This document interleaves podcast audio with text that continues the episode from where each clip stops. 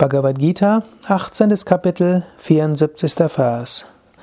Sanjaya Uvaja Etyaham Vasudevasya Partasya cha Mahatmanaha Samvadam Imam Ashrausham Adbhutam Romahashanam Sanjaya sprach, so hörte ich diesen wunderbaren Dialog zwischen Sri Krishna und dem hochherzigen Arjuna, der das Haar zu Berge stehen lässt.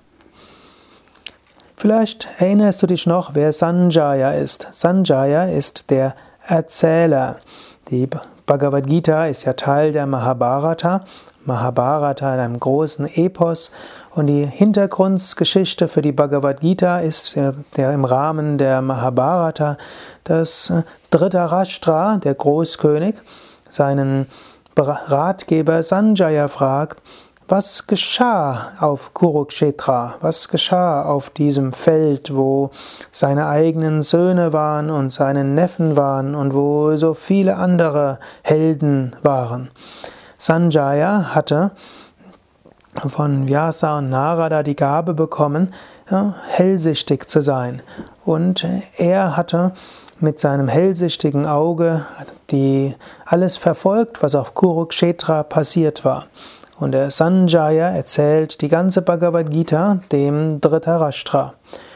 Und Sanjaya sagt jetzt zum Schluss der Bhagavad Gita hm, dem, dem Dhritarashtra nochmals, so hörte ich diesen wunderbaren Dialog zwischen Sri Krishna und Arjuna, der das Haar zu Berge stehen lässt. So hat Sanjaya das hellsichtig gehört in seinem inneren Auge. So hat Dhritarashtra diesen Dialog von Sanjaya gehört. So hast du selbst diesen Dialog jetzt gehört. Und der Sanjaya sagt diesen wunderbaren Dialog, hm, der das Haar zu Berge stehen lässt. Das heißt auch, wenn du Spirituelles hörst, dann ist wichtig, dass du eine Einstellung der Ehrerbietung hast, dass du eine Einstellung hast, etwas hören zu wollen. Man kann auch die Bhagavad Gita kritisch angehen man kann danach suchen, was da vielleicht nicht so schön ist. Man kann, es, kann die Bhagavad Gita historisch kritisch lesen, wie es zum Beispiel Indologen machen würden. Man kann es in Beziehung setzen zu allen möglichen geisteswissenschaftlichen Dingen.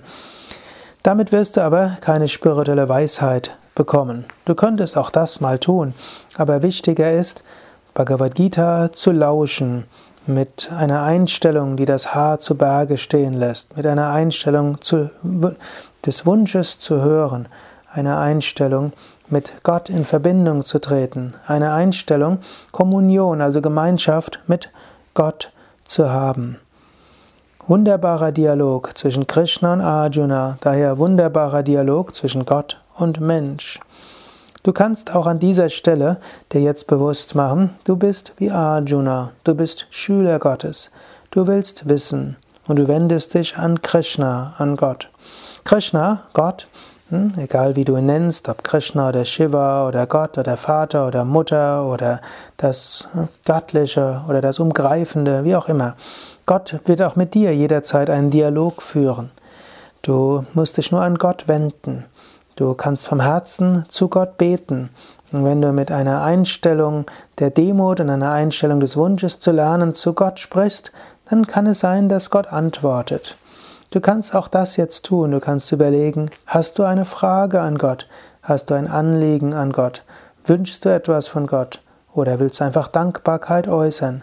Dann vom Herzen nimm dir ein paar Sekunden, bringe das Anliegen zu Gott und danach mach ein paar Sekunden Pause und höre, was Gott dir dabei zu sagen hat. Das ist wichtig. Manche Menschen beten einfach nur, aber hören dann nicht. Jetzt für ein paar Sekunden bete zu Gott und anschließend geh ein paar Momente in die Stille und höre, was Gott dir darauf antwortet.